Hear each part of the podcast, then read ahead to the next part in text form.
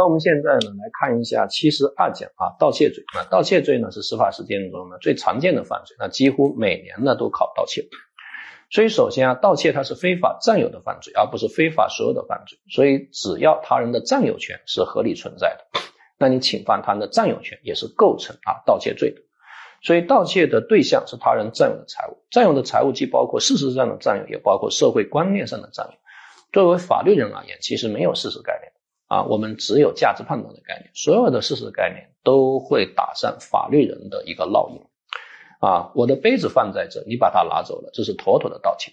但是我现在去上洗手间，我的杯子放在教室，你把它拿走了，这是不是偷呢？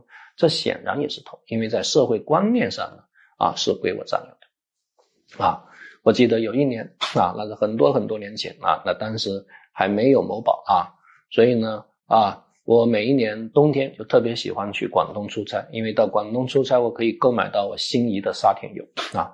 所以我记得我有一年呢，带着一口大箱子啊，空的，然后出差啊，到了广州，回北京的时候，我装了一箱沙田柚啊，我左手提着四个沙田柚，右手提着四个沙田柚，书包里面还背着四个沙田柚，总共十二个沙田柚，我上了飞机。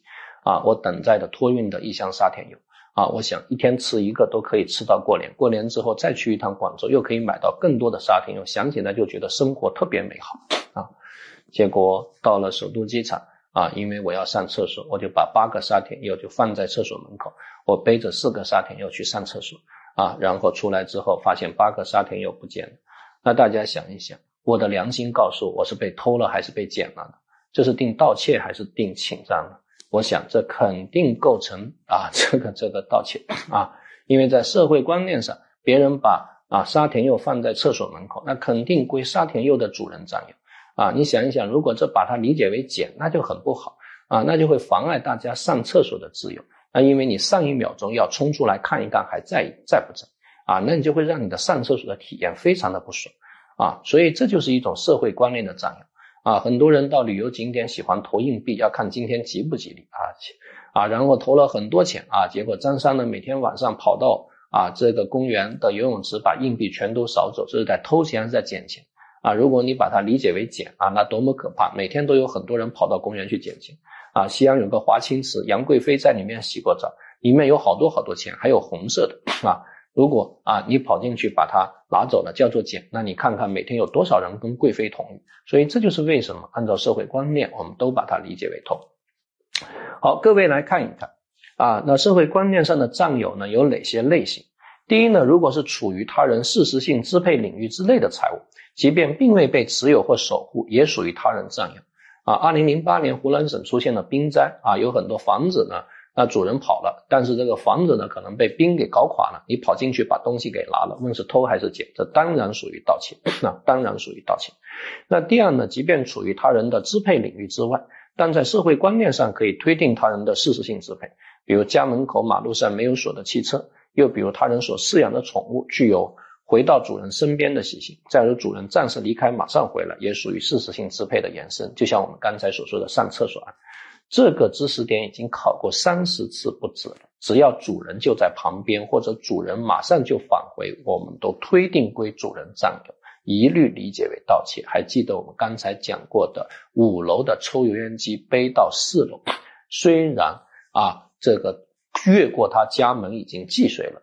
但是我们认为这构成盗窃罪啊，这个是没有问题的啊，这个是没有问题的啊，这个我我我我我在这个啊呃火车站排队买票啊，因为东西很沉啊，我放着啊，我带着一个照相机啊。东西很沉，我就放在地上。我走一步，照相机走一步；我走一步，照相机走一步。走着走着，只有我在走，照相机没走了。你把东西拿了，定什么罪？主人就在旁边，那当然推定归主人占有啊。好，第三，他人即便失去对财物的占有，但如果该财物转移至管理者或第三人无因保管，则可认为属于管理者或第三人占有啊。所以，如果掉在宾馆的钱包，属于宾馆占有。除非掉在流动性很强的领域，像地铁呀、像公交车呀，那这才可以认为属于遗忘物，否则都应该推定归他人无因保管的占有。我们法考在这个地方考过很多题，但是只要有争议的，我们都不考啊，我们考过，在食堂排队买饭，有些学生居然拿手机去占座，你把手机拿走了，这不妥妥的盗窃吗？啊，还曾经考过啊，掉在公交车上的东西给拿走了，那掉在公交车上的东西当然属于遗忘物啊，那但是掉在飞机座上的东西你给拿走了啊，那它就属于盗窃，因为飞机的流动性不强啊。那还曾经考过掉在出租车后备箱的东西，后面一个乘客给拿走了。那掉在出租车后备箱的，那肯定归出租车司机无应保管的占有，对吧？但如果掉在出租出租车出租车座上的东西，后面一个乘客给拿走了，定什么？那这个就有争议了，那他就不会考。如果要考，也是开放性试题啊。那肯定有三种观点：正说、反说、折中说啊。我个人采取是折中说，前后做区分说。如果掉在前座，属于司机视力所及之范围，那归司机占有，构成盗窃；如果掉在后座，那司机看不着，属于公共领域，那就构成侵占罪。但如果考试的时候，他肯定就会问你：如果认为属于司机占有，定什么罪？如果认为不属于司机占有，定什么罪？啊，其实很简单的。好，第三是死者的占有啊，人死了之后，对财物是否还有占有权啊？这个其实呢也是有争议的啊，正说、反说、折中说，一种认为死者有占有权，那就构成盗窃罪。一种认为死者没有占有权，那就构成侵占罪。但是还有折中说，折中说是要看死亡时间啊，如果死亡时间很长，那就失去了占有权啊，那就构成侵占；如果死亡时间很短，那还是构成盗窃罪。那我国刑法的通说其实采取的是折中说，所以司法解释说的是什么呢？说实施故意杀人犯罪行为之后，临时起意拿走他人财物的，啊，应以此前所实施的具体犯罪和盗窃罪实施数罪并罚。啊，这其实是古希腊著名的一个哲学难题，叫主体的悖论问题。啊，主体的悖论问题就是人死了之后啊，那他的生命权还有没有被侵犯？因为只有活人才有生命权啊，死人是没有生命权的。所以你说杀人侵犯了他的生命权，就会产生一个悖论的问题。因为你在杀他的一刻，他就已经没有生命权了。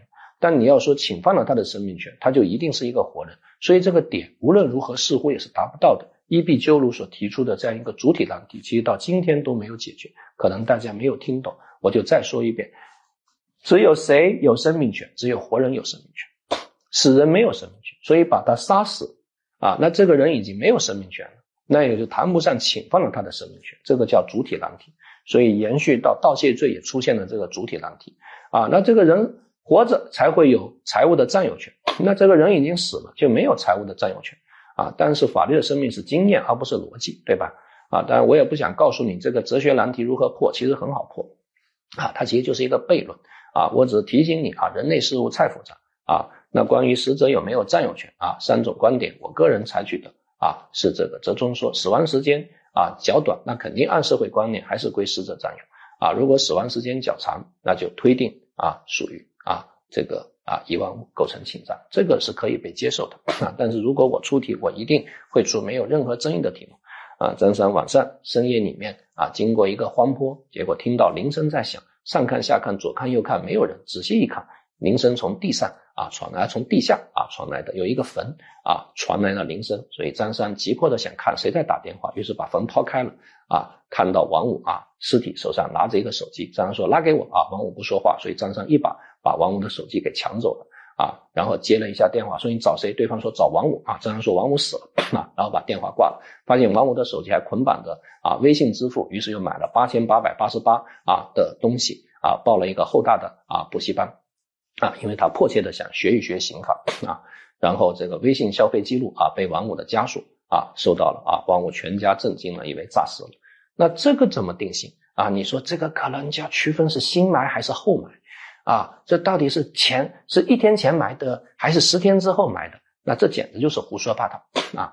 这是妥妥的啊盗窃罪啊！如果这理解为侵占，那太可怕了啊！侵占谁去告啊？死者诈尸去告吗？啊，所以这没有任何争议啊！这种三葬物、这种陪葬物、这种寻占物啊，那都直接认定为盗窃罪啊！而且用了手机银行的钱，也直接评价为盗窃罪就可以了。所以大家不要陷入到逻辑的怪圈。啊，逻辑学的特别好，结果什么题目都做不对。呃，窃取的含义啊，窃取的含义呢是违反占有人的意思，将他人占有的财物转移给自己或转移给第三人啊，这个是窃取。那盗窃罪的既未遂标准啊，学说上呢历来有三种观点啊，一种是行为人失去控制说，一种是被害人失去控制说，还有一种呢是折中说。那我们现在呢基本上采取折中说，就是修正的行为人控制说。这种行为人控制说呢，其实把被害人失去控制说呢给结合起来了。换言之，只要被害人失去了控制啊，我们认为就建立了新的占有关系。那么，只要建立了新的占有关系，那我们认为行为人就控制啊，就像我们刚才所举的例子啊，这个抽油烟机从五楼搬到四楼，那么只要过了被害人家，那么被害人就失去了控制，那我们就认为行为人建立了新的占有关系，那么行为人就构成了既遂。那一般来说啊，像现金、首饰、小件物品装在口袋里面就是既遂。那如果盗窃的是大件物品，通常呢以搬出户外或院外呢为既遂，啊，总之到了户外，那我们认为被害人失去控制，那行为人就建立了这个占有关系，啊，就建立了占有关系，啊，那所以张三到李四家偷东西，把李四的箱子呢扔到啊这个院外，啊，那么王五从旁边过，看到院外有一个包，左叫右叫没人，把包给拿走了，那王五相当于在马路上捡了一个包。啊，这他主观上是想侵占的，啊，他主观上的想法是看到马路上有一个包，啊，所以他认为是捡，啊，规范上认为也是捡，啊，因为在马路上的包，那那他就是啊，没有人占有，所以他是定侵占。但是呢，对于小偷而言，他是盗窃的既遂还是未遂呢？我们认为是盗窃的既遂，因为被害人失去了控制，那就认为行为人建立了新的啊占有关系，那就构成盗窃罪的既遂，啊。小件物品呢，有的时候还比较复杂啊。一般来说啊，这个物品只要在主人家啊，那我们刚才说过啊，只要呢在主人家啊，在主人家的东西一般都推定归主人占有，但是还是要具体问题具体分析啊，因为刑法的生命是经验。张三到李四家做客，结果李四的老婆呢带着一个八百多克拉的钻戒，不停的炫耀，所以。张三很生气，趁他老婆做饭的时候把钻戒给顺走，因为他老婆做饭的时候会把钻戒呢给取下来，戴那么大的钻戒呢，怕把锅都给划烂啊，所以张三就把这个钻戒呢放在抽水马桶的水箱里面。后来李四的老婆找不到钻戒，哭哭啼啼。张三说：“不要哭，不要哭，哭有什么意思？我帮你报警，警察来会找到的。警察来也找不到。”过了几天，张三去回访说：“钻戒找着了吗？”说：“还没有找着。”说：“没事。”总有一天会找着的，不要担心。钱财都是身外之物啊，主要是心情好，做人嘛，最重要是开心。我用一下你们家洗手间，结果发现洗手间里面钻戒不见了，可能被冲下去了，或者可能被老鼠啊抓啊偷走了啊，给自己女朋友了。反正钻戒不见了，很明显，在这个案件中，张三是盗窃的既遂还是未遂呢？我们认为，虽然这个钻戒还在主人房间里面啊，但是主人其实已经失去控制了啊。所以行为人还是建立了新的占有关系，因为这个钻戒是找不着的，所以因此成立盗窃的既遂。但是一个保姆呢，在主人家干活啊，手脚不干净呢，就拿了主人的钻啊钻戒啊，这个保姆就住在主人家，所以他把钻戒就放在自己家的抽屉里面啊，保姆房间也没有锁啊，抽屉也没有锁，主人一旦发现就怀疑是保姆干的，问保姆是你干的吗？保姆说不是的，主人说我搜一搜，一搜就搜出来了。那也就是说，这个钻戒还在主人房间里面，而且通常容易被发现。那我们认为属于盗窃的未遂。后来法院也认定盗窃的未遂。好，盗窃的罪与非罪的标准啊，大家注意，盗窃呢有八种，有五种行为模式啊。一种呢是数额较大型，一千到三千。北京的标准呢是两千。那数额较大呢，它是一个数额标准，但是它并不是一个绝对的数额标准，因为有特殊情况呢，这个数额可以减半啊。比如说偷的是老人的钱。那以北京的标准，两千块为例，那如果偷的是老人的钱，或者偷的是救命的钱，啊，那盗窃一千块钱就可以构成犯罪。呃，那第二呢是多次盗窃，多次盗窃呢指的是两年内三次以上的盗窃，啊，即便每次都数额较小，比如偷别人的外卖，啊，还有到超市里面偷一根葱、偷一个鸡蛋，那么从形式上来说，其实都是构成这个盗窃的，啊。只不过各位注意，以前的司法解释说的是一年内盗窃三次，那现在变成了两年内盗窃三次，那哪个更重呢？啊，一年内盗窃三次，那就两年内盗窃四次，一年内盗窃两次，其实是不构成犯罪的。但是两年内盗窃三次，那两年内盗窃四次，那肯定构成。所以很明显，新的司法解释呢，惩罚呢是更重的。啊，所以如果你的行为发生在新旧司法解释之间，啊，在新司法解释之后才被发现，那叫重旧兼从轻啊，从旧兼从轻啊。但是刑法还是要具有社会相当性的啊。形式上，比如说是多次盗窃啊，张三每次啊这个啊两个月偷了三次外卖啊，每次外卖啊都是十五块钱的啊这个这个啊这个这个啊螺蛳粉啊，那张三特别喜欢吃螺蛳粉啊，总共吃了四十五块钱的螺蛳粉啊，从形式上来说就构成了盗窃罪。但是我个人觉得，难道不能够适用刑法第十三条情节显著轻微、危害不大，不认为是犯罪吗？啊，或者三十七条免于处罚吗？啊，没有必要动不动就给人贴上啊犯罪的标签 啊，尤其是我们刚刚学习法律的同学，总是觉得这也是犯罪，那也是犯罪，这也是犯罪，那也是犯罪啊。当你自己被贴上犯罪的标签，你才会知道刑法要慎用，为什么要刑法迁移了啊？呃，入户盗窃，入户盗窃的户啊，跟抢劫的户是一样的，必须要侵犯住宅安宁权。携带凶器盗窃啊，这个凶器呢，跟携带凶器抢夺的凶器也是一样的。所以，如果携带凶器盗窃啊，然后被发现了啊，然后又把人打伤，那显然呢，它转化成了抢劫啊，转化成了抢劫。扒窃，扒窃呢是在公共场所或公共交通工具盗窃他人随身携带的财物。所以，扒窃呢，它也有两个特征，一个是行为不法的公然性。人那么多，你居然还敢爬？所以扒窃呢，其实是不害怕被人发现的，至少不害怕被这个失主以外的其他人发现。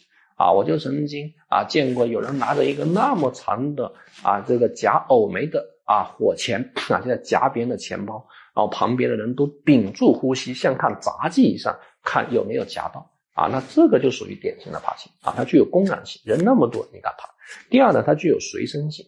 啊，所以随身性是随时支配，注意不是贴身性啊，随时支配啊，就属于随身性啊。张三牵着一只狗啊，在遛狗，结果你在后面把绳子给剪了啊，我们认为这也叫扒窃啊。比如说，那如果这个狗特别贵，那本来就盗窃数额较大，但如果这个狗呢啊是一只中华田园犬啊，不是特别贵的话，那其实也可以评价为扒窃，对吧？因为这属于随时可支配的。啊，坐火车你把行李放在车架上，或者放在车厢连接上，这都属于随时可支配。啊，但如果坐大巴车，你把行李放在那个车肚子里面，啊，那这个就不叫随时可支配。啊，一个是公然性，一个是随身性。啊，这位注意。好，偷拿家庭成员或近亲属的财物，啊，如果获得谅解，啊，法益作为入罪的基础，伦理作为出罪的依据，啊，那一般你爹妈、你亲戚朋友也不会啊追究你，所以一般可以认为不构成犯罪。然后呢，大家要注意一下，盗窃未遂啊，盗窃未遂并不是都处罚，只有三种情况的盗窃未遂处罚：一个是以盗窃数额巨大为盗窃目标，这个盗窃未遂处罚；一个是以珍贵文物为盗窃目标啊，这个盗窃未遂处罚；还有一种是情节严重。所以我提醒各位注意四组案件：第一呢是盗窃违禁物品，盗窃违禁物品啊，司法解释说它不考虑数额，按照情节来定。所以，如果我想偷钱，却偷了一袋假币，一万块钱假币，这直接成立盗窃罪啊！这个违禁物品不考虑数额，按照情节轻重来定。那第二呢？如果在教室里面盗窃啊，偷二百五十块钱，那没有达到数额较大，我们认为不构成犯罪。那第三，在公共汽车盗窃，偷了二百五十块钱，这个属于扒窃的既遂。那第四呢？在单位财务室盗窃啊，偷了二百五十块钱。啊，单位的财务室，那通常都是数额巨大的财物，所以构成盗窃罪的未遂。啊，这个呢，各各位注意。那下一个是自救行为啊，我的摩托车被偷了，我发现在张三家有我的摩托车，我把摩托车骑回来了，这是典型的自救，当然不构成犯罪。然后还有三种特殊的盗窃啊，大家看一看，一个盗窃信用卡并使用，直接定盗窃啊；一个盗窃啊，这个增值税专用发票和出口退税发票，这个直接构成盗窃。那么第三呢，就是盗用他人的电话啊，或现在还有呢，盗用别人的网络啊，那让别人花钱了，那么就直接啊构成盗窃啊。但是呢，有的时候偷 WiFi 啊，那不一定就一定构成盗窃，因为偷 WiFi 呢，他没有让对方多花钱啊。我们说的是偷别人的啊这个上网账号，让别人多花钱啊，那这个构成的是盗窃。但是如果没有多花钱啊，就是让他的。这个网络不怎么好用，这个呢啊没有遭受财务损失，那么一般呢还是没有必要评价为盗窃啊。如果偷 WiFi 都是盗窃，那得抓多少人 啊？好，所以如果捡到别人的手机啊，用手机打电话，消耗话费数额较大啊，那当然是盗窃罪，这个是没有问题。好，偷开机动车啊，那如果偷了车开然后扔掉，那当然是盗窃罪啊。然后在路上又撞了人，当然还构成啊交通肇事数罪并罚。然后刑法中还有一个盗掘古墓葬罪，如果在盗掘古墓葬罪中呢获得了珍贵文物，那盗墓就是冲着文物去的嘛，所以很明显这属于盗掘古墓葬的加重情节。呃，盗窃有价证券，这个大家也要注意啊。如果盗窃的是不记名的有价证券，那直接以票面金额来计算盗窃的数额啊，因为本身它就是不记名嘛啊，而且你把这个东西偷了啊，那失主所遭受的财务损失也就是票面的损失金额。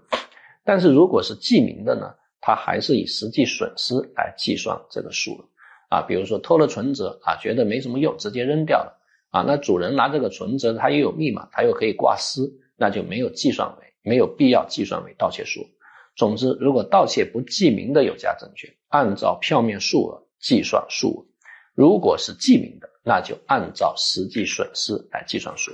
那至于盗窃的数额认识错误，我们之前讲过天价葡萄案啊，它是一种规范性的构成要件要素，这个就不多说了。好，我们现在来看一下诈骗罪啊，诈骗罪呢，那它就是。更常见的一种犯罪啊，反正每年呢，盗窃和诈骗是必考哈，尤其是盗窃和诈骗的区别啊，因为确实是太复杂了。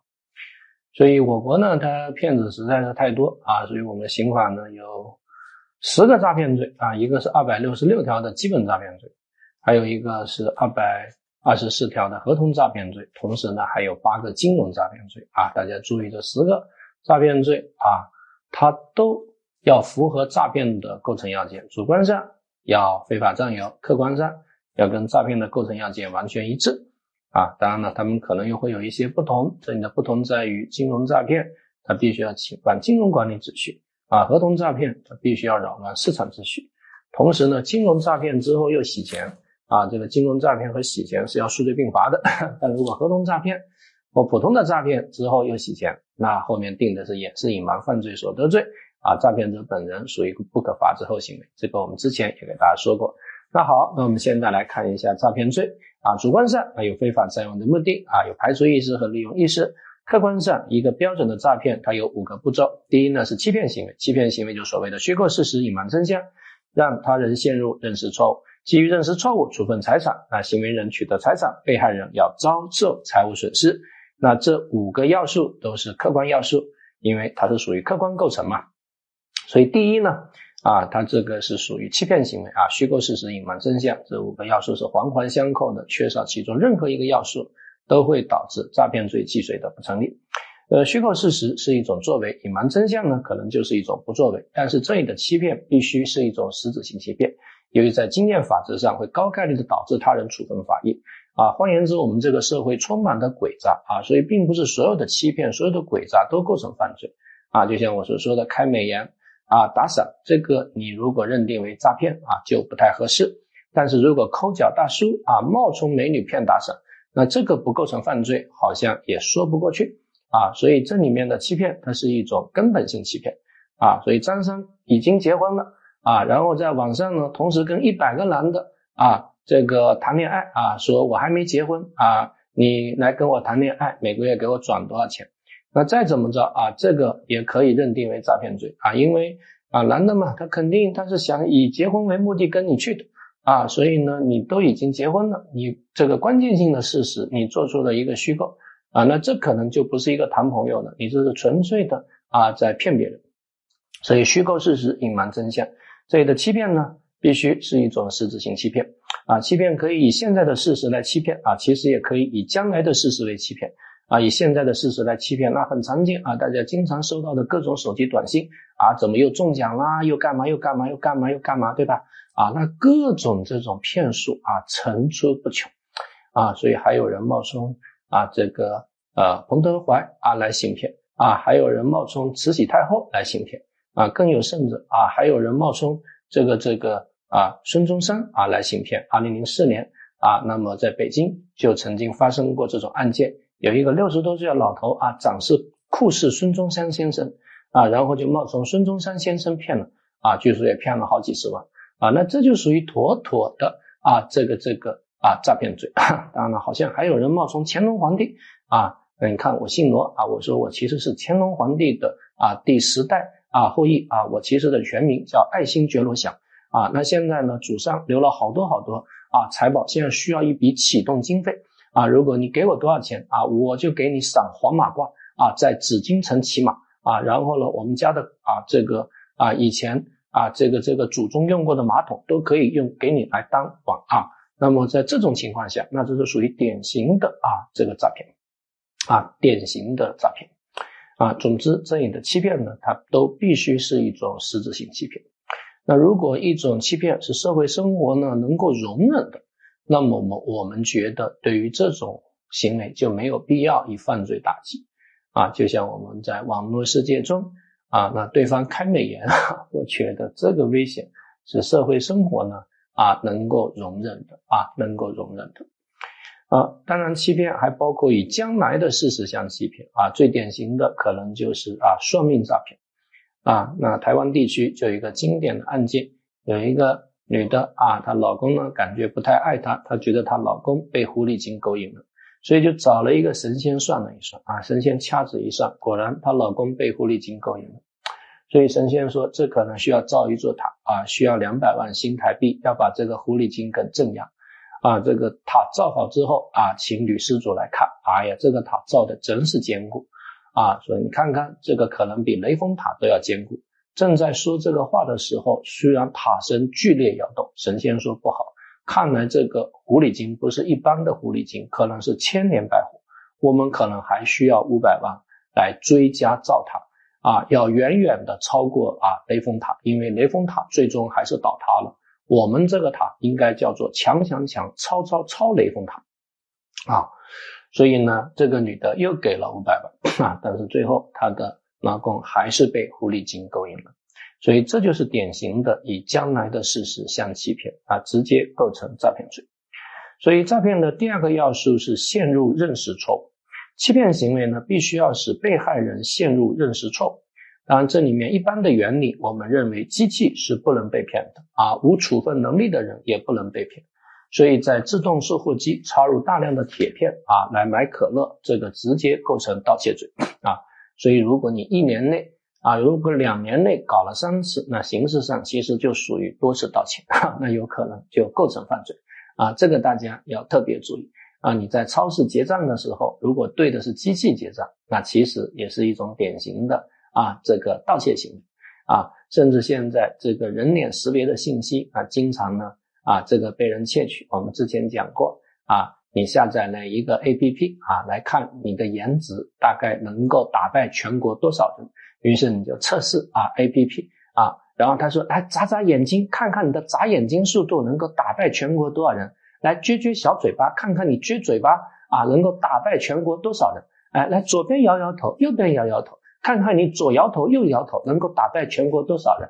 然后把你的关键信息全都识别了，啊，关键信息全都收集了，这构成什么罪？这是妥妥的侵犯公民个人信息罪，啊，那犯罪分子拿你这个信息干嘛呢？啊，他可能就是去骗钱啊，比如说他拿你的人脸啊，然后呢啊来骗钱啊，来通过这种支付宝啊各种方面来骗钱。那如果一般来说，如果是对机器的话，那我们就直接啊这个构成的是盗窃罪啊，这个目的行为就直接构成盗窃罪啊。那有同学就会问了，那前面的手段行为还要不要构成侵犯公民个人信息罪啊？最后在罪数上是实施。数罪并罚还是从一重罪论处呢？这个其实司法解释呢啊，它是有规定的。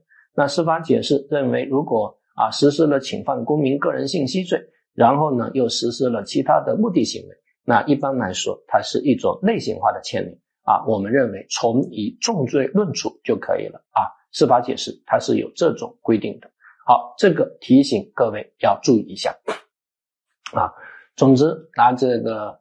啊，他人的人脸信息，然后对机器来进行行骗的话，我们直接构成的是这个盗窃罪啊。当然，如果对人工来行骗的话，那么还是可以构成诈骗罪。那么小朋友呢，那没有理解能力，这个也不能成为诈骗的被害人啊。我跟一个三岁的小孩啊聊天啊，我说小朋友，你这个项链谁给你的呀？他说叔叔你觉得好看吗？我说确实特别难看。那小朋友说这怎么办呢？我说这样，叔叔给你两颗糖，你把项链给叔叔行不行？小朋友说那不行，你得给我三颗糖啊！这就是妥妥的啊盗窃罪啊盗窃罪。那第三要做出处分，那注意这里的处分啊，必须跟认识错误要有因果关系。如果和认识错误并没有因果关系，那显然就不能成立诈骗的既遂啊！骗子骗我，我知道他骗我，但是我想抓现行啊，所以啊，警察说那你到原定地点把钱交给他，我们在现场埋伏。后来抓了现行，但这不构成诈骗的既遂，因为你并不是基于被骗而交付财物，你其实是基于想把他抓获而交付财物啊，那就构成的是诈骗的未遂啊，或者在很多地方呢有那种这个乞丐乞讨，那但是很多时候的乞丐乞讨啊，你可能不是基于被骗而给钱，你可能是基于怜悯而给钱啊，外面零下十度啊，这个是上半身赤裸啊，然后背上写着。啊，七个字，惨惨惨惨惨惨惨，啊，然后有一个血书，论我为什么这么惨？哎呀，路过的人，哎呀，感到心里很难受，怎么会那么的惨？啊，太惨了啊！所以分别都给钱，啊，然后他每天啊下午五点收工啊，朝九晚五啊，下午五点啊开着他的保时捷回家，啊，他其实是卖惨的啊，所以呢，这个情况下呢，一般来说不能认定为诈骗的技术。因为其实你给他钱，并不是基于被骗，你其实是基于对他的怜悯，或者主要是基于对他的怜悯啊。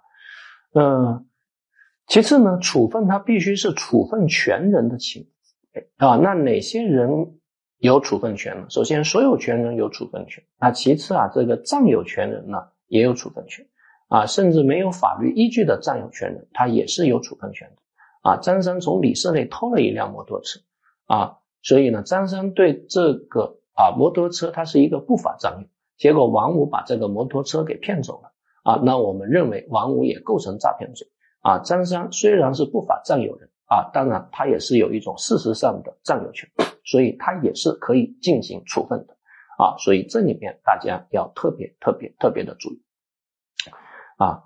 呃，那如果没有处分的话，没有把占有权予以转移的话，那显然就不能构成。这个诈骗罪，那司法实践中大量的调调包案啊啊，你趁我不注意，把我这个价值八万八的杯子啊，你用你八十八的杯子啊给换了啊，你说，哎呀好渴，能不能喝一口你杯子的水？我说没问题，喝吧，你都不嫌弃，我有什么嫌弃？哈啊，你喝了一下啊，然后你趁我不注意啊，拿你八十八的杯子，把我八百八十八万的杯子给调包了。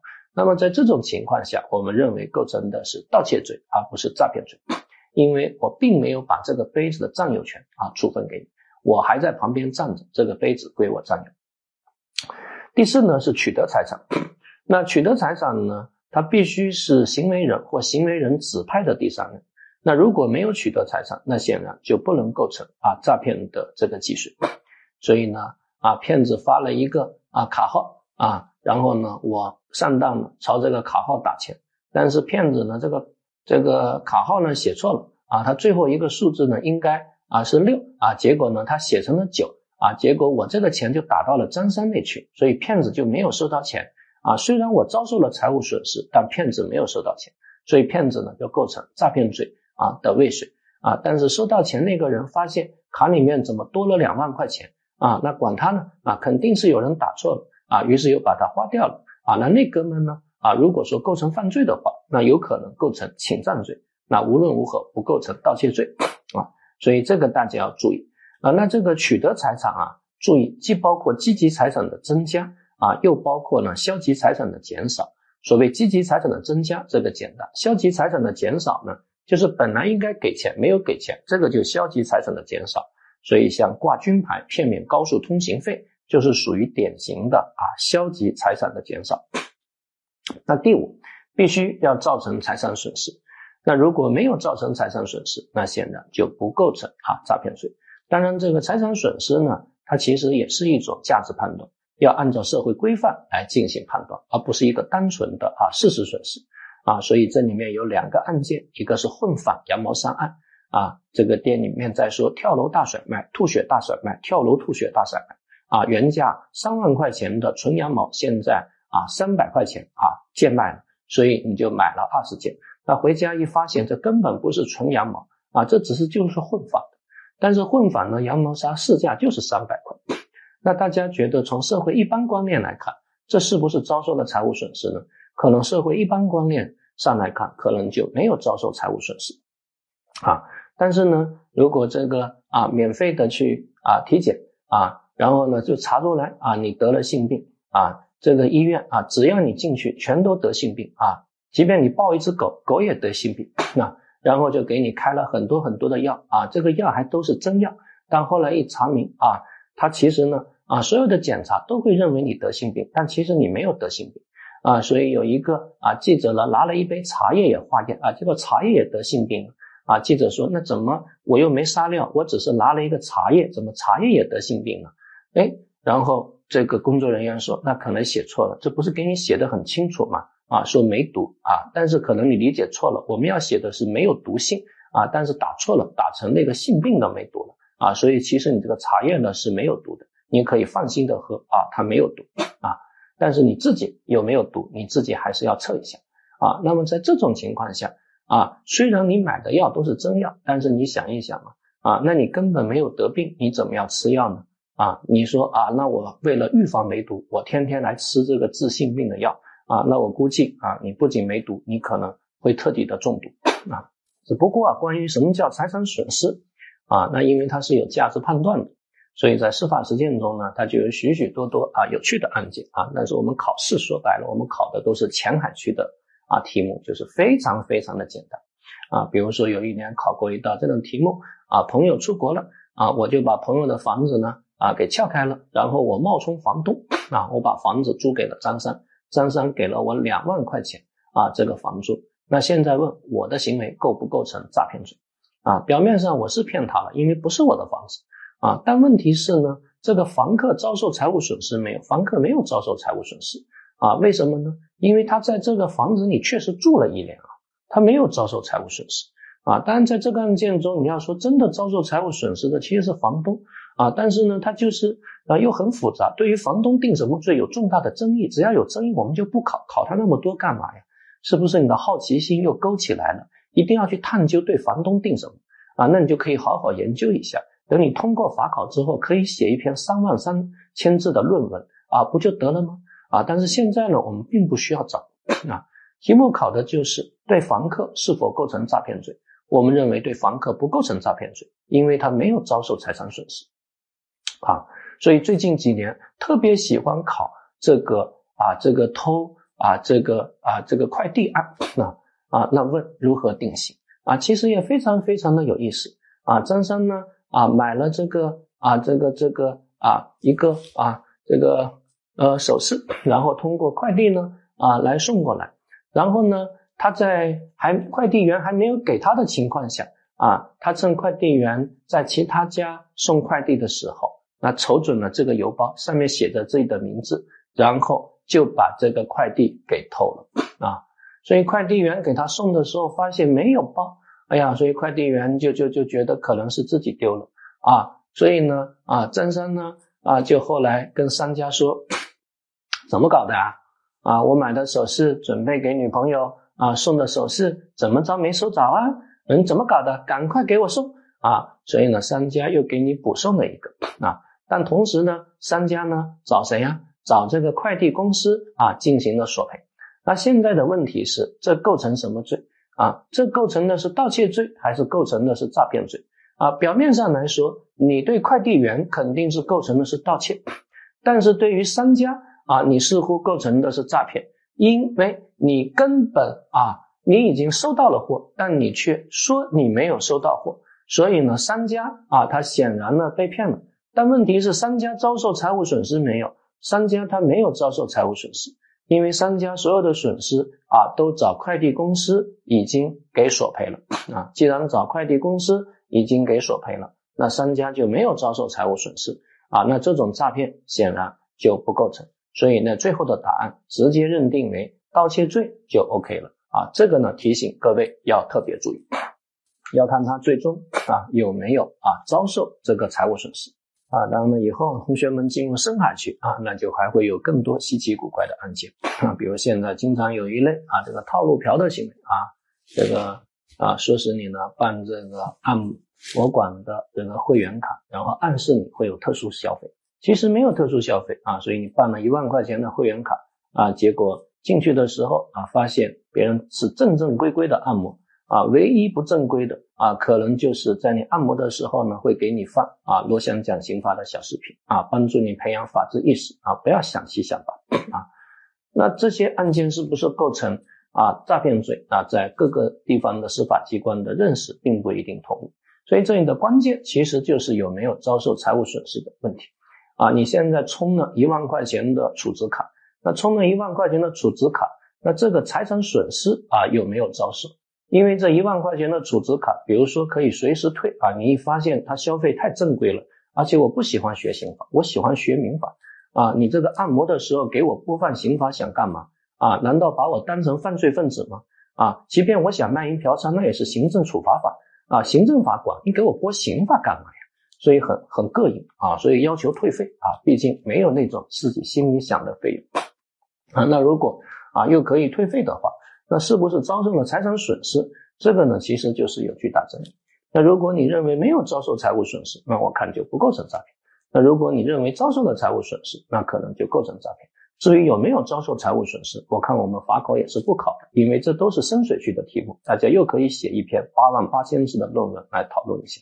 请注意，在我们浅海区过法考的时候，适当的遏制你的好奇心，因为深海区是深不可测的。好，行为对象，本罪的行为对象呢，包括有体物和无体物。啊，那财产性利益呢，也是本罪的对象。所以说了啊，如果诈骗啊他人的增值税专用发票和出口骗税发票，可以定诈骗罪。啊，嗯，诈骗罪的数额它是三千到五千之间，叫做数额缴的。啊，那么在考试的时候，大家也不用管到底是多少钱，啊，肯定都达到了数额缴的。那关于诈骗呢，大家可能还需要注意特殊的一些诈骗。那最典型的呢，第一种呢就是三角诈骗。啊，三角诈骗呢，它是有三方当事人，啊，骗子、被骗人和被害人，啊被骗人跟被害人不一致，那就叫做三角诈骗。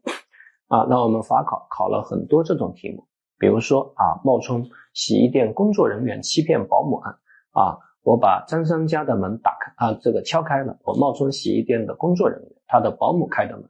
我说你的主人让我把他所有的西装拿去干洗，保姆信以为真，把西装给了我。那么在这个案件中，保姆就是被骗人，主人是被害人。那这里的问题在于，作为保姆啊，被骗人他有没有处分权呢？我们认为他是有处分权的，因为他对这个西装其实是拥有了一种占有啊。当然，他的占有不能对抗主人，但他的占有可以对抗外人啊。所以，他如果把西装拿走啊，保姆当然是构成盗窃罪的。单当主人不在家的情况下啊，他对这个啊占有权是可以对抗其他人的。因此，我们认为构成典型的啊三角诈骗啊。再比如说，冒充秘书取包案啊，我冒充张三的秘书敲开张三的门，结果张三的老婆开的门，我说你老公啊，我是他的秘书。让我把他的包拿走啊！老婆信以为真，把这个包交给了啊，那这个男的，那这也是典型的啊三角诈骗。但是如果被骗人没有处分权的话，那当然就不能构成三角诈骗。你比如说例二所说的西装案啊，那旁这个后那个教室后面挂着一件西装，我说同学，老师有点累了，能不能把我的西装拿来？这个同学信以为真，把这个西装给我拿来了。这个同学被骗了。但这个同学有没有处分权呢？他没有处分权啊，因为啊，他对这个西装也没有占用权。那这显然就不构成三角诈骗啊。你再比如，甲用乙啊的某购物网站的账号和密码购物，并用自己的银行卡付款，填的也是自己的地址，但购物网站为确认地址打电话给乙，乙呢就改成了自己的地址啊。那很明显，在这个案件中啊，被骗人是谁呢？被骗人呢是购物网站。啊，被害人是谁呢？被害人呢是甲啊，所以很明显啊，呃，购物网站被骗了，但是甲遭受了财务损失，所以乙呢就构成的是诈骗罪。那这个大家要特别特别的注意啊。那张三呢在试衣间试衣服，然后把手提袋呢交给这个店员来暂时保管。李是从旁边过，对店员说：“啊，呃，把我女朋友的包给我啊，所以店员信以为真，把这个女的包就给了李四。那很明显啊，这个店员被骗了，但店员有没有处分权？我们认为店员没有处分权，因为当主人就在旁边，这个包推定归主人占有，所以店员他其实只是一种辅助占有啊，这种辅助占有不能认为有处分权，所以这还是构成盗窃罪啊，这个提醒各位要特别的注意。啊，所以这个三角诈骗，我们之前讲过，大家还记得吗？我们认为信用卡诈骗啊，它就是一种典型的三角诈骗，除了恶意透支型的信用卡诈骗以外，所以信用卡诈骗它都有三方人啊，一个是骗子啊，一个是银行的金融机构，还有一个呢是被害人啊，所以呢它是有三方当事人啊，这就是为什么大家翻到二百六十页。关于信用卡诈骗类的题目，我们首先看它属不属于盗窃信用卡并使用或抢劫信用卡并使用。如果属于，就构成盗窃或抢劫；如果不属于，一般来说都构成信用卡诈骗啊。尤其当它是三角诈骗的关系，你看这里面就举了啊两个案件。啊，甲盗窃了乙的借记卡和身份证。啊，记下了借记卡的卡号后，将借记卡偷偷放回原处，然后甲持乙的身份证，冒充乙向银行挂失。由于甲能够向银行工作人员准确的提供借记卡的持卡人姓名、卡号、密码，银行工作人员信以为真，所以呢，他也没有补办卡，让银行工作人员将以借记卡的七千元元啊七千余元转入自己的另外一张借记卡啊，首先偷卡，但是有没有用这张偷的卡？没有用这张偷的卡，所以不属于盗窃信用卡并使用，那就不评价为盗窃罪，那一般来说就评价为信用卡诈骗罪。而且这也是一个典型的三角关系啊，它有三方当事人。但是大家来看一下第二个案件啊，实检信用卡的特殊商户人员丙啊，非国家工作人员捡到了一张卡，但他接受接到了发卡银行的止付通知啊，也就是说这张卡用不了了，银行也告诉你用不了了，结果他依然假冒他人声明啊，签名在自己所在的商场购物啊，那很明显，那银行没有被骗，因为银行不会给你钱。啊，谁遭受财务损失呢？是商场遭受了财务损失，这不是一个三角关系，这是一个啊二角关系啊。只有骗子和被骗人，被骗人其实是商场，商场遭受的财产损失，这就属于利用职务之便骗自己的商场啊，监守自骗，所以定的是职务侵占罪啊，职务侵占罪。那这个呢，要提醒各位要特别注意，同时各位还要注意诉讼诈骗。那诉讼诈骗呢？它其实也是一种典型的啊三角诈骗。那诉讼诈骗啊，那通常呢就是伪造证据啊，说张三欠我钱，其实张三没有欠你钱。于是你到法院去告啊，法院上当了啊，然后做出了啊这个胜诉判决，你从强制张三来给你钱啊，那很明显它构成虚假诉讼罪。那同时呢，我们认为法院被骗了，那法院有没有处分权呢？法院它是有处分权的。所以这也可以理解为是一种三角诈骗，那就从以重罪论处就可以了。但是这里面各位注意，法院是有处分权的。但是如果伪造股东签名到工商机关办理了股权转让手续，这个该如何定性？啊，张三伪造股东签名啊，然后呢到工商局啊办理了股权登记手续，啊，工商局被骗了。但是问题是，工商局有没有处分权？我们认为没有处分权，因为工商局跟法院最大的区别在于，工商局它只做刑事审查，不做实质审查，所以我们认为它没有处分权。那这直接认定为盗窃罪啊，属于盗窃财产性利益的啊一种盗窃罪就可以了。好，那盗窃跟诈骗最核心的区别在啊，其实区别在两点。第一点，客观上看被骗人是不是有处分能力。啊，如果被骗人没有处分能力，那自然就不可能构成诈骗罪。那我们说过，所有权人有处分能力啊，占有权人也有处分能力啊，所以之前所讲过的这个店员啊，那那就构成的是盗窃罪，因为这个店员他只是一种辅助占有，他并没有一种事实占有啊，所以我们认为他没有处分权啊，因为主人就在旁边，那一律推定为主人占有啊。那如果这个课间休息的时候，啊，我的手机放在桌子上啊，保洁员在打扫卫生，我去上洗手间了啊。张三从旁边过，对保洁员说：“阿姨，麻烦你把我的手机给我啊。”保洁员就把手机递给了张三。那在这种情况下啊，属不属于三角诈骗？不属于，因为保洁员并没有处分权。啊，作为老师的我，我只是去上厕所，我马上就回来，这个手机依然推定归我占有，只有我有处分权，所以很明显，它构成的是盗窃罪。啊，但是呢，如果手机落在这个桌子上，这个教室被封闭了一个月，啊，一个月没有开门，手机在这里面静静的躺了一个月，啊，结果一个月后，啊，保洁员来打扫卫生，看到了这个手机，结果张三从旁边过，说手机是他的，让阿姨把手机给他，保洁员上当了，把手机给他。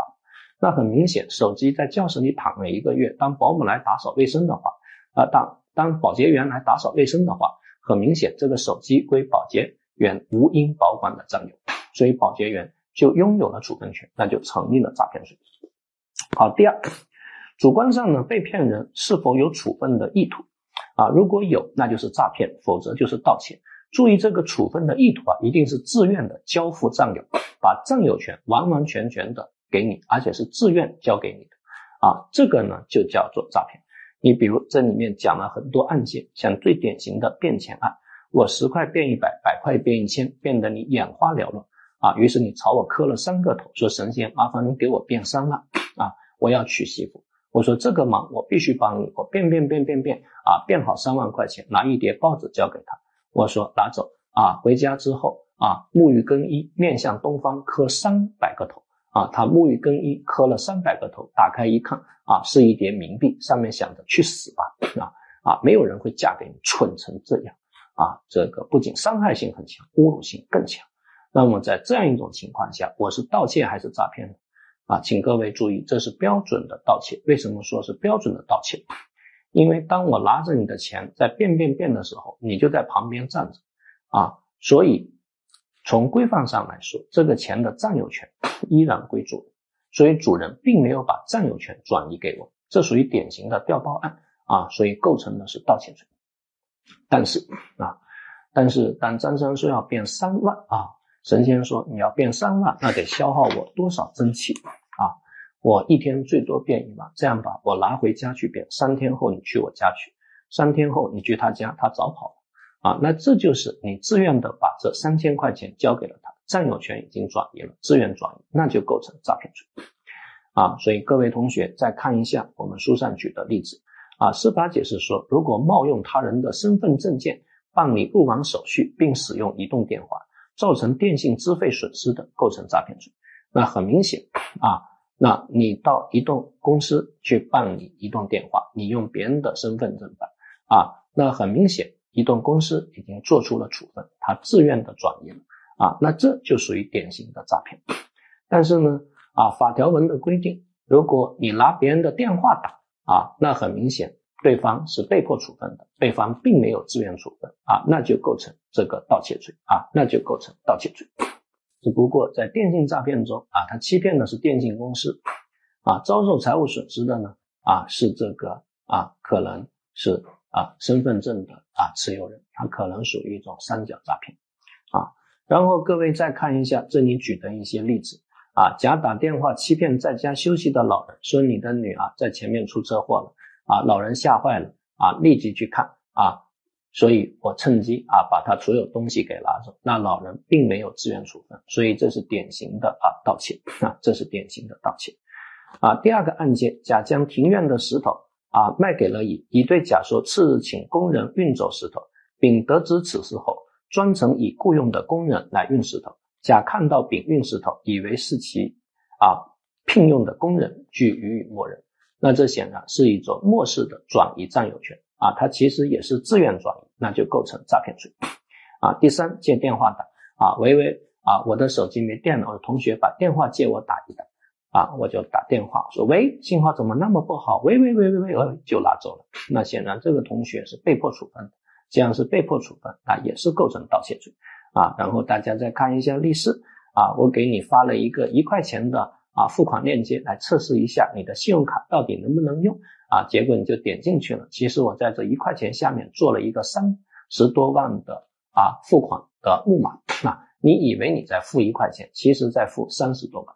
那很明显，你这是被迫处分，所以这是典型的盗窃啊。然后例五啊，你开了一个假的淘宝店啊，无货可供啊，于是呢啊，当有人上钩之后，你就给他发了一个假的支付宝链接啊，然后对方以为啊在向支付宝付款，其实呢在向你付款。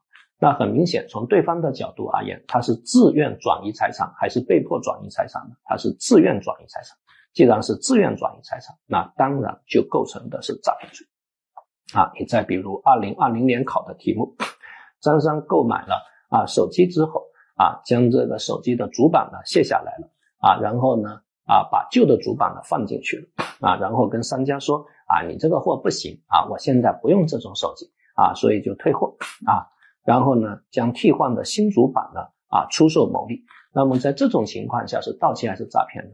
那各位就会发现，商家呢最初是把啊，因为他误认为你真的要买手机，所以他自愿的把手机和主板交给了你啊，然后你把主板给拿了下来，所以他是自愿交付的啊。商家显然遭受了财务损失，他在哪个方面遭受了财务损失啊？他至少遭受了主板的财务损失啊，所以至少对主板呢构成的是诈骗罪啊，构成的是诈骗罪。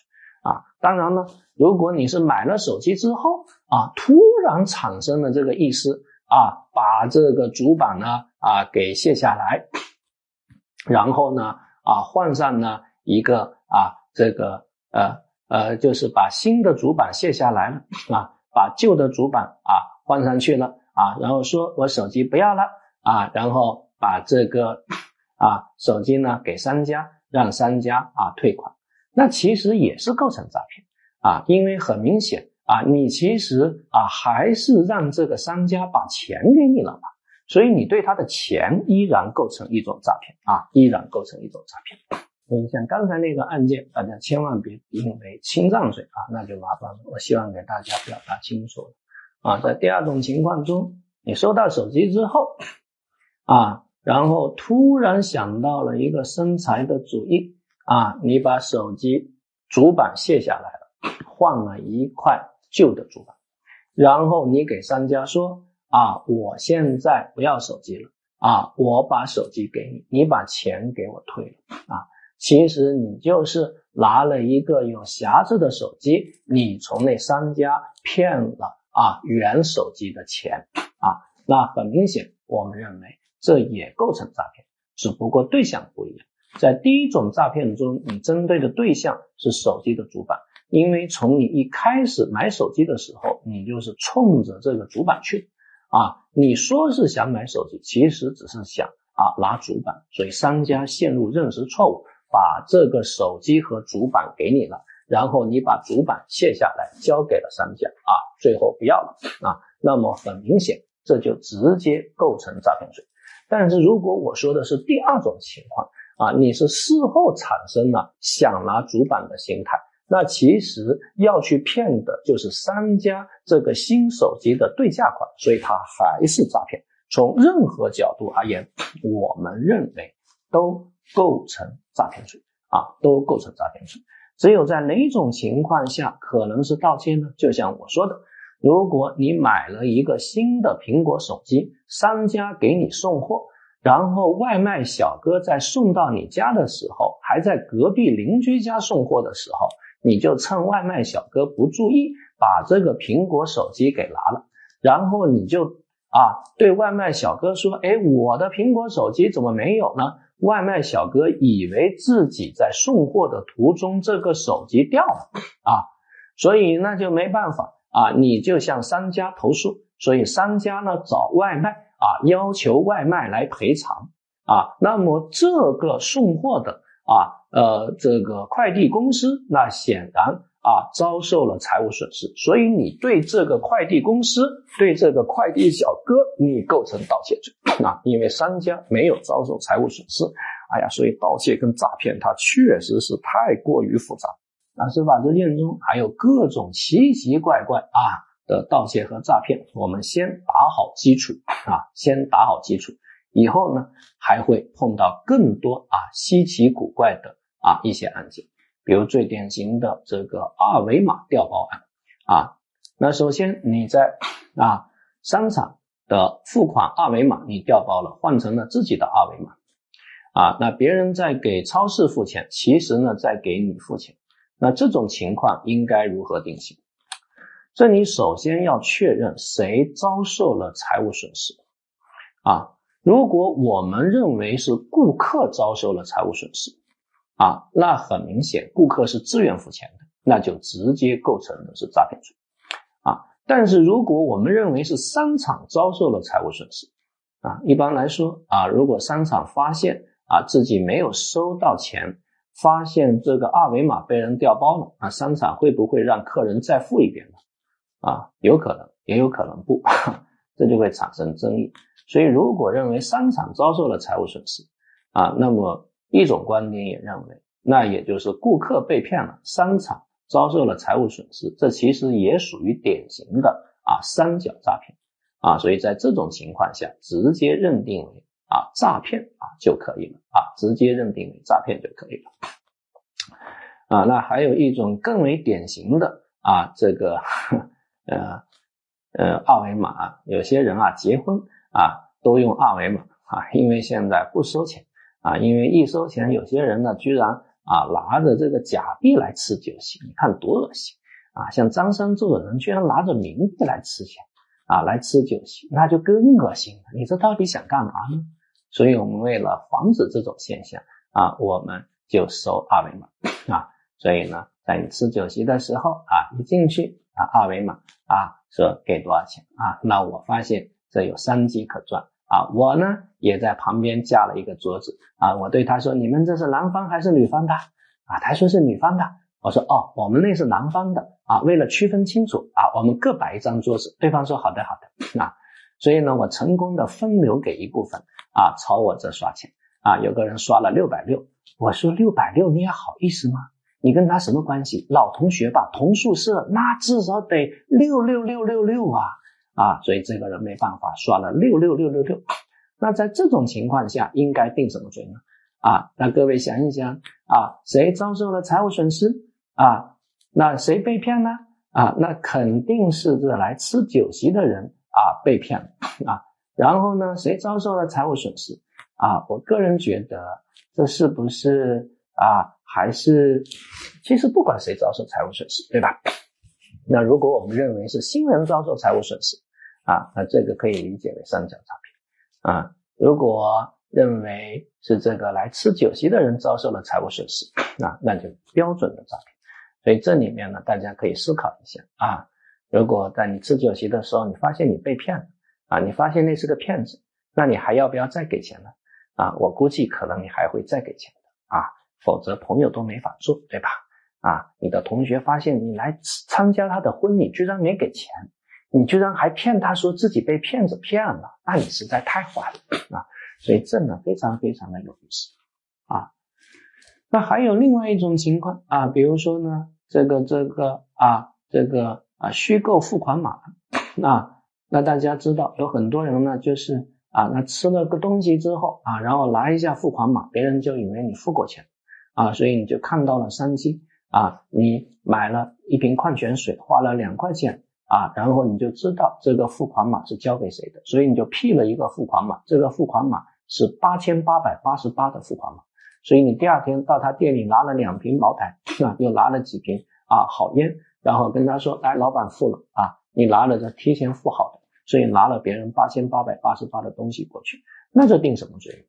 那很明显，老板被骗了，但老板有没有自愿处分？其实老板也自愿处分了，所以这也是典型的啊诈骗啊，典型的诈骗。所以这个提醒各位呢啊是要特别特别注意的。好，关于处分意思啊，学说上呢它有抽象处分说和具体处分说啊，那这其实也是哲学上的共相和殊相的区别啊，或者我们之前所讲的法定符合说。和具体符合说，它其实都是哲学上的这样一个冲突，就是你的处分意识是一种抽象的还是一种具象的？作为抽象处分说呢，只要你知道你在处分一个标的物，我们认为就有处分的意思；而作为具体处分说呢，你必须要对标的物的数量、质量、价款要有明确的认识，才会被认为有处分意识。所以，如果你在一个方便面里面放了一个照相机，最后以买一箱方便面的钱买了一箱照相机。那无论如何呢，都没有处分意思，那就构成盗窃罪。但是你在一个照相机里面放了两个照相机你买一个照相机的钱啊，买了两个照相机，那按照抽象处分说，店员他知道自己在处分照相机啊，只要知道标的物的性质就可以了，那就定诈骗罪。但是按照具体处分说，就是处分的时候不仅仅要知道标的物的啊性质，还要知道标的物的数量、价款这些具体的情况，那显然就没有处分啊。那针对这一台照相机就构成是盗窃罪啊。那例三也是一样啊。你把三千块钱的照相机的条形码撕掉啊，贴上呢啊，对不起，那肯定得反着贴啊啊，一个三万块钱的照相机，一个三千块钱的照相机，你把三千块钱照相机的条形码贴下啊，贴在三万块钱照相机的条形码上啊，然后最后结账啊，那店员以为这个三万块钱的照相机只卖三千块钱，那显然按照抽象处分说，店员他知道他在处分照相机啊，那就构成诈骗罪，但是按照具体处分说呢？因为必须要知道所处分的啊这个价款、数量这样一些具体的数额，那就没有处分，那就构成盗窃。但现在可能很多结账是机器结账啊，你一扫，你把机器给骗了。那我们如果认为机器不能被骗的话啊，那显然就构成的是盗窃罪。好，诈骗跟敲诈勒索的区别你要注意啊，诈骗呢是欺骗让对方被骗，然后交付财物；敲诈勒索呢是恐吓让对方陷入恐惧，基于恐惧而交付财物。所以第一种情况呢，啊，我们之前讲过的 PS 领导照片案啊，领导一看记不清了啊，纷纷上当给钱啊，那么很明显，它构成的是敲诈，同时又构成诈骗啊，想象竞合，从一重罪啊。至于呢，我们之前所说的裸聊啊，裸聊那只是标准的这个敲诈，因为他并没有骗你啊，你说他不是骗我了吗？啊，他一只狗冒充美女骗我聊，但没冒狗冒充美女骗你聊本身不是犯罪，对吧？啊，他只是拿钱啊，他没有通过欺骗手段从你这拿钱，他是通过恐吓手段从你这拿钱啊，这个大家注意。那么第二种情况，如果行为人呢只是实施了欺骗行为，但被害人陷入认识错误并产生恐惧啊，那很明显只能定欺骗啊，只能定诈骗。这个呢，考试的时候其实只考过一次啊，那随后呢觉得这种题太难了啊，就啊回避了这个考点啊，回避了这个考点。你想，二零零五年呢就考了一道这个题目，两个人打架被我知道了啊，于是我对张三说：“你知道你今天跟谁打架吗？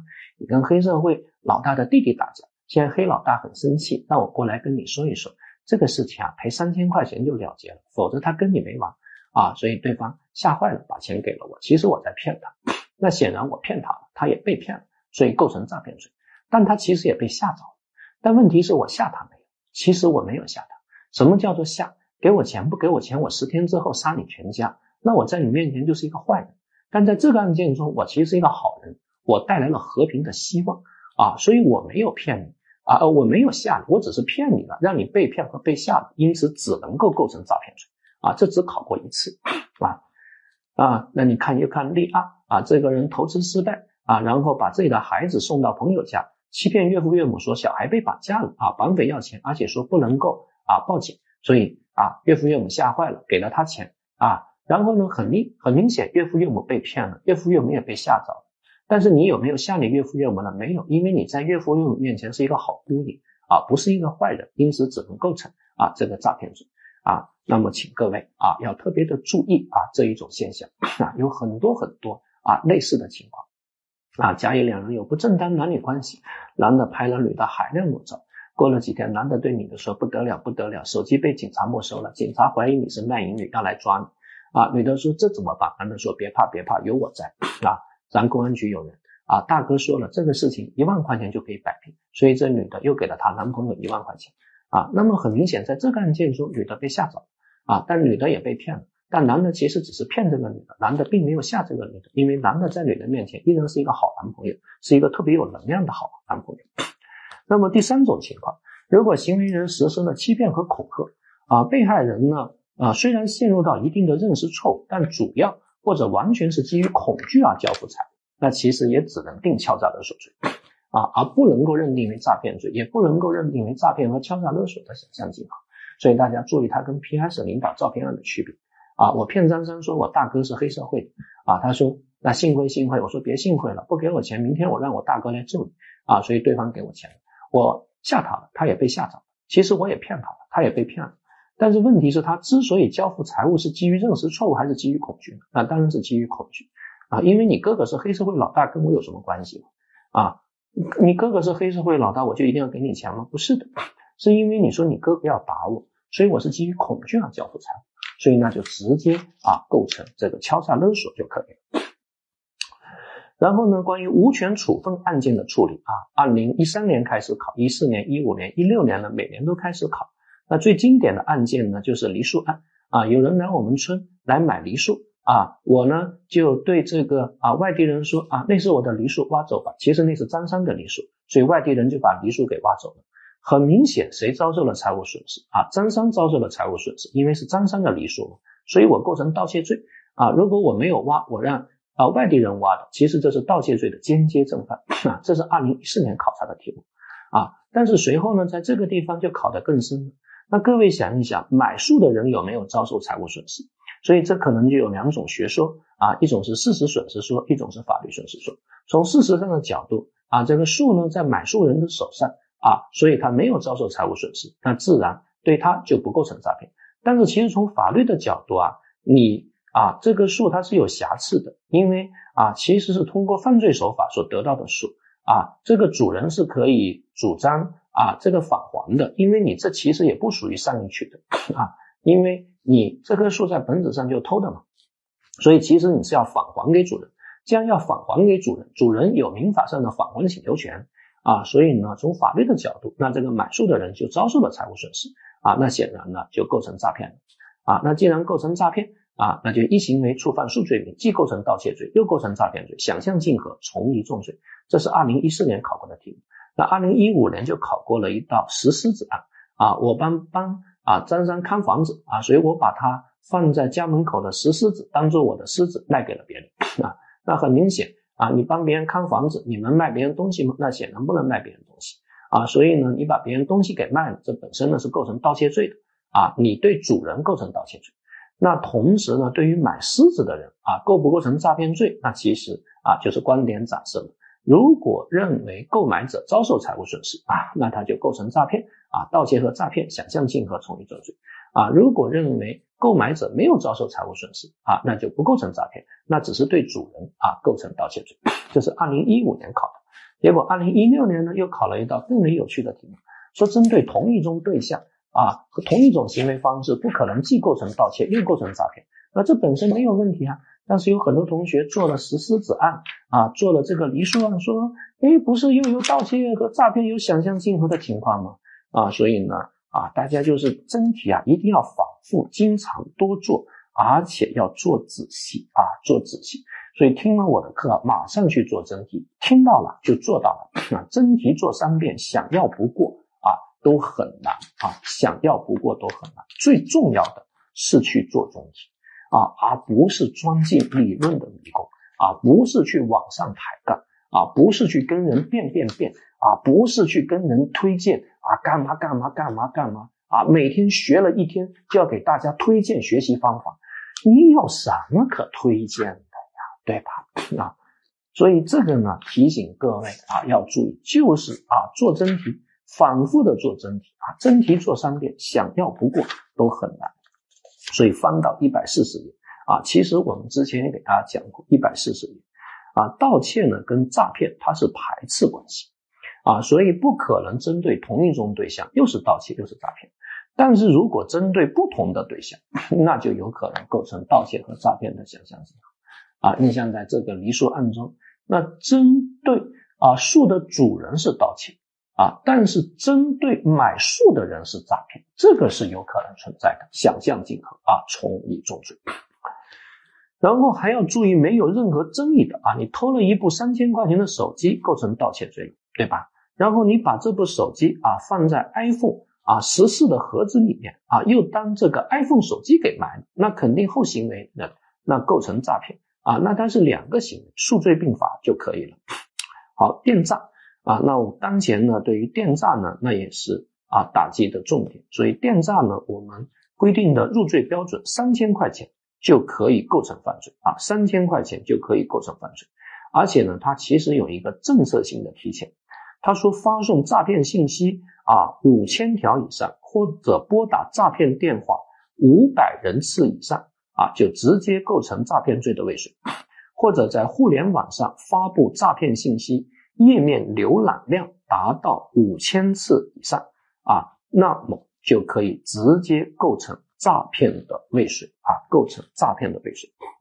啊，这个呢就不再理解为诈骗的预备。其实，在理论上，有人把它理解为诈骗的预备。啊，那现在司法解释说了，它是未遂，那你就记住是未遂。啊，但事实上呢，它可能还会触犯一个罪，叫非法利用信息网络罪。啊，那他就想象竞合啊，从一重罪。好，一房二卖啊，一房卖二，一房二卖呢，这里面主要也是看被害人是否遭受了财务损失。以及行为人何时产生了非法占有的这个目的，所以大家看一下这两个案件：甲将房屋卖给李氏后，收受了购房首付款五十万元，但还没有办理过户手续，然后又把房子卖给了王五，收取了两百万啊这个房款。那由于王五没有遭受财务损失，所以甲不构成对王五的诈骗罪。啊，那如果可以证明甲在卖房之前就对李四的购房款有非法占有的目的，他就是想骗你的首付款，他其实不想把房子卖给你，那就构成诈骗。但是在绝大多数情况下呢，可能不是这样，只是你付了五十万，后来发现别人付的钱更高啊，那就把房子卖给他了啊，所以那你就把前面那个人退回，退回就可以了，不构成诈骗。那如果不退的话，那他是不当得利。啊，那有可能构成侵占啊，但是不可能构成诈骗啊。那我们现在看一下，利亚甲将房屋卖给李氏后，收了购房款两百万，在办理完过户手续后啊，又把房子卖给王五，收了首付款五十万，这就妥妥的诈骗啊！因为你房子都卖了，而且都办了过户手续，你又收别人五十万啊，那你这个非法占有的目的，那肯定是产生在拿这个钱之前就有非法占有的目的，而且通过虚构事实，那这就是诈骗。好，套路贷。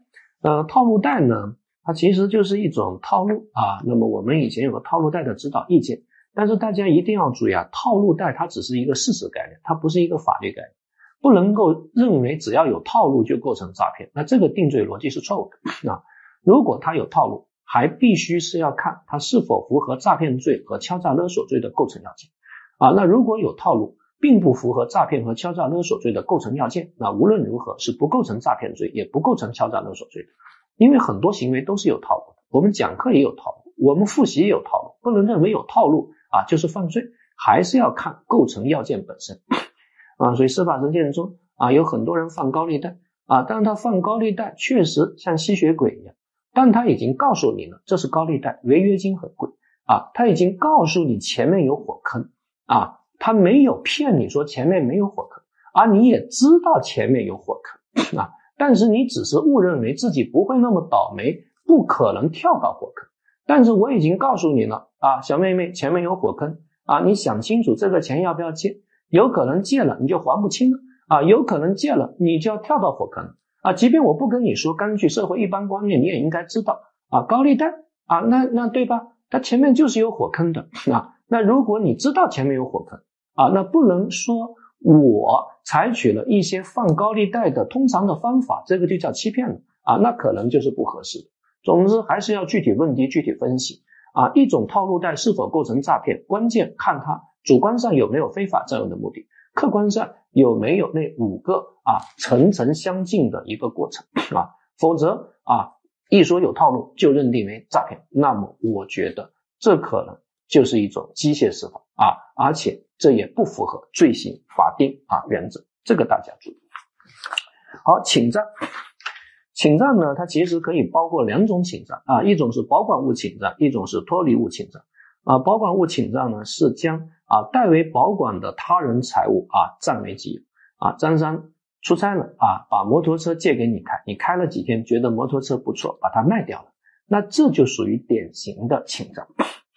所以保管物侵占它包括两种情况，一一种呢是这个包装物的区分占有，这个大家一定要注意啊。我让你保管我的包，你把我的包给卖了啊，这是侵占。但是我让你保管我的包，你能不能把包打开呢？那一般来说是不能打开的啊，但是好奇害死猫，就像很多同学啊就喜欢到深海去啊，因为太好奇了啊啊，所以把包打开了啊，结果里面有个小包啊，又打开了，里面还有个小包又打开了啊，里面还有个小包，还发出奇怪的叫声啊，你更好奇了，你又打开了，啪，一个蛇冲出来把你咬死了啊，所以害奇好死猫啊，所以再次提醒我们在浅海区游泳，大家要遏制自己的好奇心啊，虽然。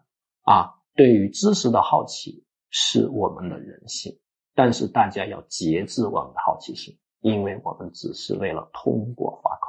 过法考之后，你可以不断的培育你的好奇心啊，这提醒各位注意。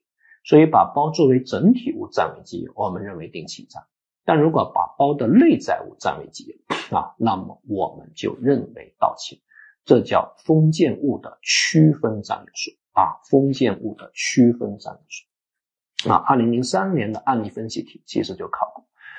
啊，张三追杀李四，啊，李四看到王五骑着摩托车，啊，把王五推倒在地，骑着王五的摩托车就跑了。那很明显，这个叫紧急避险，不构成犯罪，对吧？但是后来发现王五摩托车后面有个箱子，啊，把箱子撬开了，里面有三千块钱和一张信用卡，啊，然后又把王五的摩托车给卖了。啊，那很明显，你卖摩托车，这构成侵占罪啊，没有问题吧？但是你把箱子给撬开了啊，这个叫封建物的区分啊。那所以呢，把箱子的钱占为己有，这个就是盗窃啊。盗窃信用卡并使用还是定盗窃啊？所以呢，这是盗窃罪而对摩托车呢，你把它卖掉定侵占啊。呃，辅助占有权人将财物占为己有啊，不构成侵占啊，因为辅助占有权人并不拥有占有权，所以大家一定要注意，当主人就在旁边，推定归主人占有。啊，我让一个小红帽帮我拎包，结果他趁我不注意把包拿走了，就直接构成盗窃罪就可以了。那么第二呢，是这个脱离物的这样的一个侵占啊，脱离物的这样的一个侵占啊，就是遗忘物和埋藏物啊。那这个地方再次提醒各位注意啊，只有掉在流动性很强的地方，我们才叫做遗忘。如果掉在流动性不强的领域呢，那一般都推定。归保管人无应保管的占有啊，这个一定要加以注意。换言之，如果盗窃跟侵占实在区分不出，那一般都评价为啊盗窃啊，一般都评价为盗窃啊。所以张三的钱包掉在公园，我捡了，上面写着张三的钱包，请立即归还。如果不归还，天打雷劈。还有家庭住址，但是你就是没有还给他。啊，那这构成盗窃还是侵占？我们认为构成侵占啊，因为他已经失去对这个包的占有啊，谁捡到归谁占有，那因此是侵占。但是如果张三在前面跑步啊，他的包掉在地上啊，我在后面跟着拿脚踩住啊，等他走了很久，我把他捡了起来，这是偷还是捡？那这肯定是盗窃，因为你踩他那一刹那，其实就偷了啊，主人就在旁边，推定归主人占有啊。同时大家还要注意主客观相统一学说，对吧？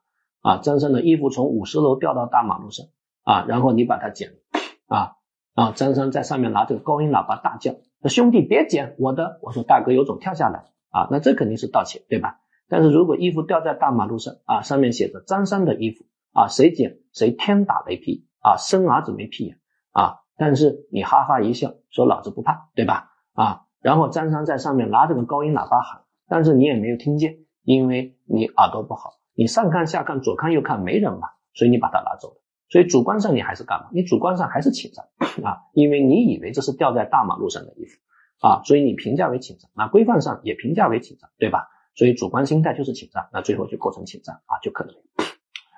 呃，侵占的本质它一定是占有变所有啊，所以它是拥有了占有权，然后产生了不法所有的意图。那首先注意呢，它跟盗窃罪的区别。啊，它跟盗窃罪啊最大的区别啊，这个呢是占有变所有啊，各位要特别的注意。最典型的案件呢就是那个裱画啊，你拿着一幅画到画店去装裱啊，老板说五天后给你裱好，结果老板在裱画的时候给偷梁换柱给换了，那老板是占有了这个画，又产生了不法所有的意图，所以定刑上。但是如果你拿着画到画店去装裱，老板说啊。你在贵宾休息室休息两个小时后就给你裱好，结果在这两小时啊内，老板给偷梁换柱啊，那么在这样一种情况中，我们认为啊，因为主人就在旁边等候着啊，推定归主人占有啊，所以呢，就构成的是盗窃罪啊，盗窃罪。呃，然后大家再注意啊，这呃侵占跟诈骗的区别，这其实也是关于他人占有这个概念的理解。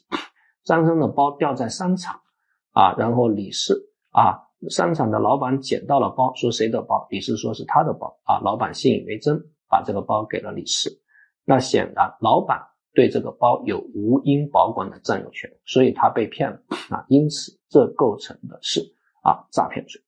但是大家再看这个，想一想啊，张三进入地铁车厢啊，发现座位旁边有一个包啊，问了一下对面的啊乙说：“兄弟，是你的包吗？”乙说：“是的。”啊，张三把这个包递给了乙，其实不是乙的包，所以张三被骗了啊。但张三有没有处分权呢？没有处分权啊。所以在这种情况下，其实就相当于乙在地铁捡了一个包，所以定什么罪呢？所以这就属于标准的侵占罪啊，标准的侵占罪。同时啊，关于侵占罪呢，大家也要注意财务损失的问题啊。财务损失呢，那肯定有两个立场，一种是事实损失说，一种是法律损失说啊。所以其实对刑法中的任何概念，其实都有可能有两种分析模式，一种是事实分析法啊，一种呢是法律分析法啊。就像我们之前所说的洗钱啊，贪污贿赂指的是事实意义上的贪污贿赂啊，还是指的是法律意义上的贪污贿赂？如果指的是事实意义上的贪污贿赂，啊非国家公众人员受贿。啊，那也是一种受贿。那如果他去洗钱啊，那也构成洗钱，那叫数罪并罚。但如果是法律意义上的贪污贿赂，那只限于刑法分则第八章啊的贪污贿赂，就不包括啊一百六十三条的非国家公众的受贿。那肯定有两种立场，只是一般我们采取的是法律意义说。所以财产损失也是一样啊。多年以前就曾经考过一个结汇案，张三呢拿了二十万啊，让中间人李四给领导送过去啊，结果领导不收，中间人把这二十万给眯掉了。啊，问中间人啊，构成什么罪？肯定两个人都构成行贿罪的未遂，但中间人这二十万啊给眯掉了，问构不构成侵占？啊，当年说如果认为构成侵占有什么观点？如果认为不构成侵占有什么观点？啊，所以很明显，如果认为构成侵占的话，啊，那就意味着啊这个行贿人遭受了财务损失。那行贿人有没有遭受财务损失呢？从事实的角度，行贿人还是遭受了财务损失，因为你你的钱应该给他，你没还给他吧？所以他就构成侵占，但从法律的角度，行贿人遭受财务损失没有？好像没有。为什么没有呢？因为这个行贿款啊，他是要收缴的，所以行贿人也拿不到了，他必须要收归国家，那行贿人就没有遭受财务损失，那就不构成侵占。所以他有两种立场。好，职务侵占啊，职务侵占，职务侵占呢，它其实就属于特殊的盗窃、特殊的诈骗和特殊的侵占，只不过他要利用职务之便。注意，他利用的是职务之便，而不是职业的便利。职务之便跟职业便利呢是两个不同的概念。啊，职务之便那一定是利用对财务的经手、管理、经营的便利条件啊，而不是单纯对这个财务的熟悉啊。所以它也不包括纯劳务的工作便利啊。这个大家呢。要特别特别特别的注意啊，特别的注意。呃，最经典的一个案件啊，张三呢是给老板开车，所以老板呢经常让他去送货。送完货之后呢，然后呢，这个客户呢就会把这个货款让司机给带回来，但这个司机手脚不干净啊，每次呢都会拿点钱啊。老板发现了，但是又觉得这个司机跟自己太久啊，所以就算了。啊，就把司机给开掉了。那现在就让李四来做司机啊，还是呢让司机去送货，但是告诉李四啊，这个钱你不要碰，你只是去送货就可以。但是以前的客户啊不知道，所以还是按惯例了把钱给了李四，所以李四呢就每次又把这个钱给灭掉了。那现在就要问李四定什么罪？那我们认为李四他并没有收钱的职务之便，他只是一个职业便利。啊，因为他是不能收钱，也不能管钱的，那于是他就只能够认定为什么罪？认定为诈骗罪。这是一个典型的三角诈骗啊，就是客户被骗了啊，老板遭受了财务损失，定诈骗就可以了。但是其实第一个司机张三啊，那他是可以收钱的，那他其实属于职务侵占罪，啊，这个大家注意。而且职务侵占啊，本单位呢一定要遭受财务损失啊，那如果本单位没有遭受财务损失，那毫无疑问就不构成职务侵占。所以，像银行工作人员检查 ATM 机，看到了一张银行卡，于是从中啊取了钱，这直接构成盗窃罪就可以了。因为本单位没有遭受财务损失，那就不可能构成啊职务侵占罪。那这个大家是要特别注意。好，职务侵占罪，我再次提醒各位，它其实就特殊的盗窃、特殊的诈骗、特殊的啊侵占，只不过它是利用职务之便。它的主体呢是非国主体，如果是国有主体的话呢，直接定贪污罪。还记得我们之前讲过的邓宝驹案，对吧？那邓宝驹啊，因为他是非国家工作人员啊，属于农村信用合作社主任，所以当时他贪污公款两点三亿，就只能定职务侵占罪啊，最高啊只能判处十五年有期徒刑啊。但是啊，但是大家看到二百七十啊一条。我们刑法修正案十一把这个罪的法定刑呢给上调了啊，现在二零二一年之后，这个法定刑最高可以到达无期徒刑，而不是像之前一样最高只能判十五年有期徒刑啊，所以这个提醒各位注意。